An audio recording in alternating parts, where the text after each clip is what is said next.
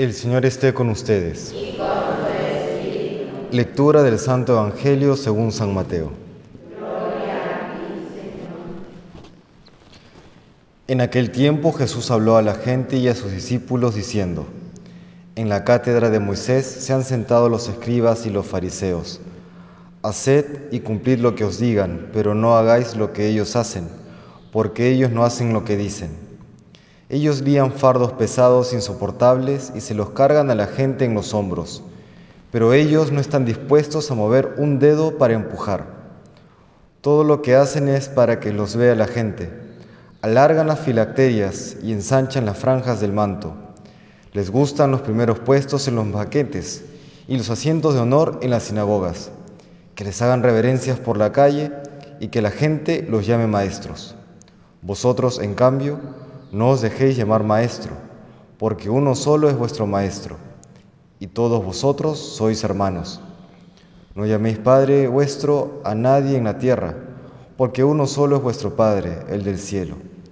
No os dejéis llamar consejeros, porque uno solo es vuestro consejero, Cristo.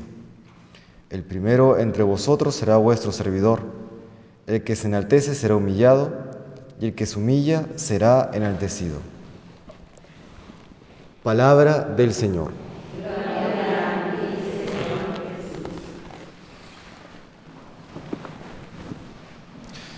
Celebramos hoy la memoria de San Pío X, pontífice de inicios del siglo XX, conocido sobre todo por aquella aquella condena categórica que realiza contra el modernismo. El modernismo, en las palabras de San Pío X, es el compendio de todas las herejías y consistía en reducir toda la revelación solamente a categorías meramente humanas. Iba despojando de todo aquello sobrenatural de, la revelación.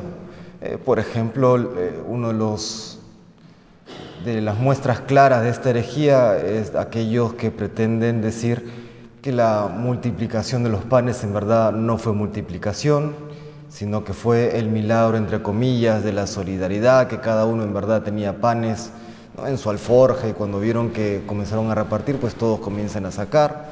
O, aquellos que eh, niegan que Jesús caminó por encima de las aguas, sino que simplemente eh, hubo la apariencia que estaba caminando por encima de las aguas, ya que se encontraba caminando, eh, sí, en el mar, pero a la orilla, de tal manera que parecía que estaba caminando por encima de las aguas.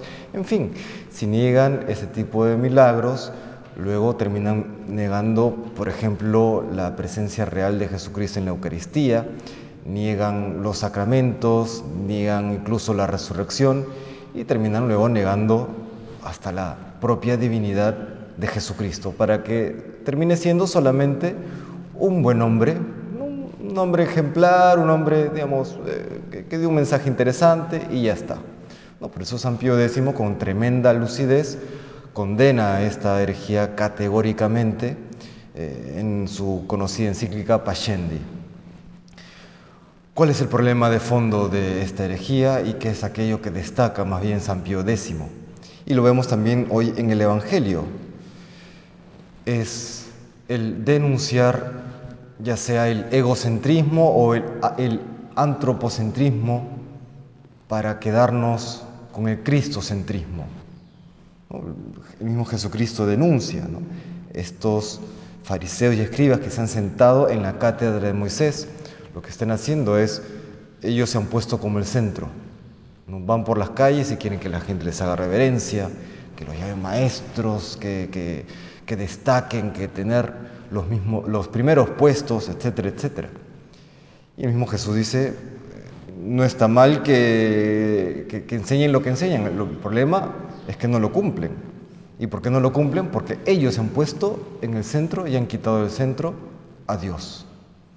Lo mismo puede ocurrir ya dentro del mismo cristianismo, y también puede ocurrir incluso en la jerarquía de la iglesia, ¿no? el dejar de lado el mensaje eh, cristiano, eh, la revelación con mayúscula, para poner las propias opiniones, para poner los propios pareceres, los propios incluso caprichos, etcétera, etcétera. Viene a la mente eso que ya mencionó el Papa Francisco alguna vez, que él mismo, los obispos y la iglesia somos servidores de la verdad. Y de hecho, el lema pontificio de Benedicto XVI era cooperadores de la verdad. Qué importante tener eso presente. Y por supuesto, ¿quién es la verdad? Jesucristo. Jesucristo es la verdad. Jesucristo es el centro. Y eso tiene que ser también eh, nuestra consigna en la vida cristiana. No vivimos como a mí me parece, no vivimos como yo creo que tiene que ser el cristianismo. Vivimos según lo que el cristianismo es. Y lo que el cristianismo es es como, como Jesús ha revelado su mensaje. Entonces estar atentos, estar atentos a aquello que denuncia y que condena a San Pío X en su encíclica. Siempre viene bien darle una revisada, uno lo puede encontrar eh, en internet.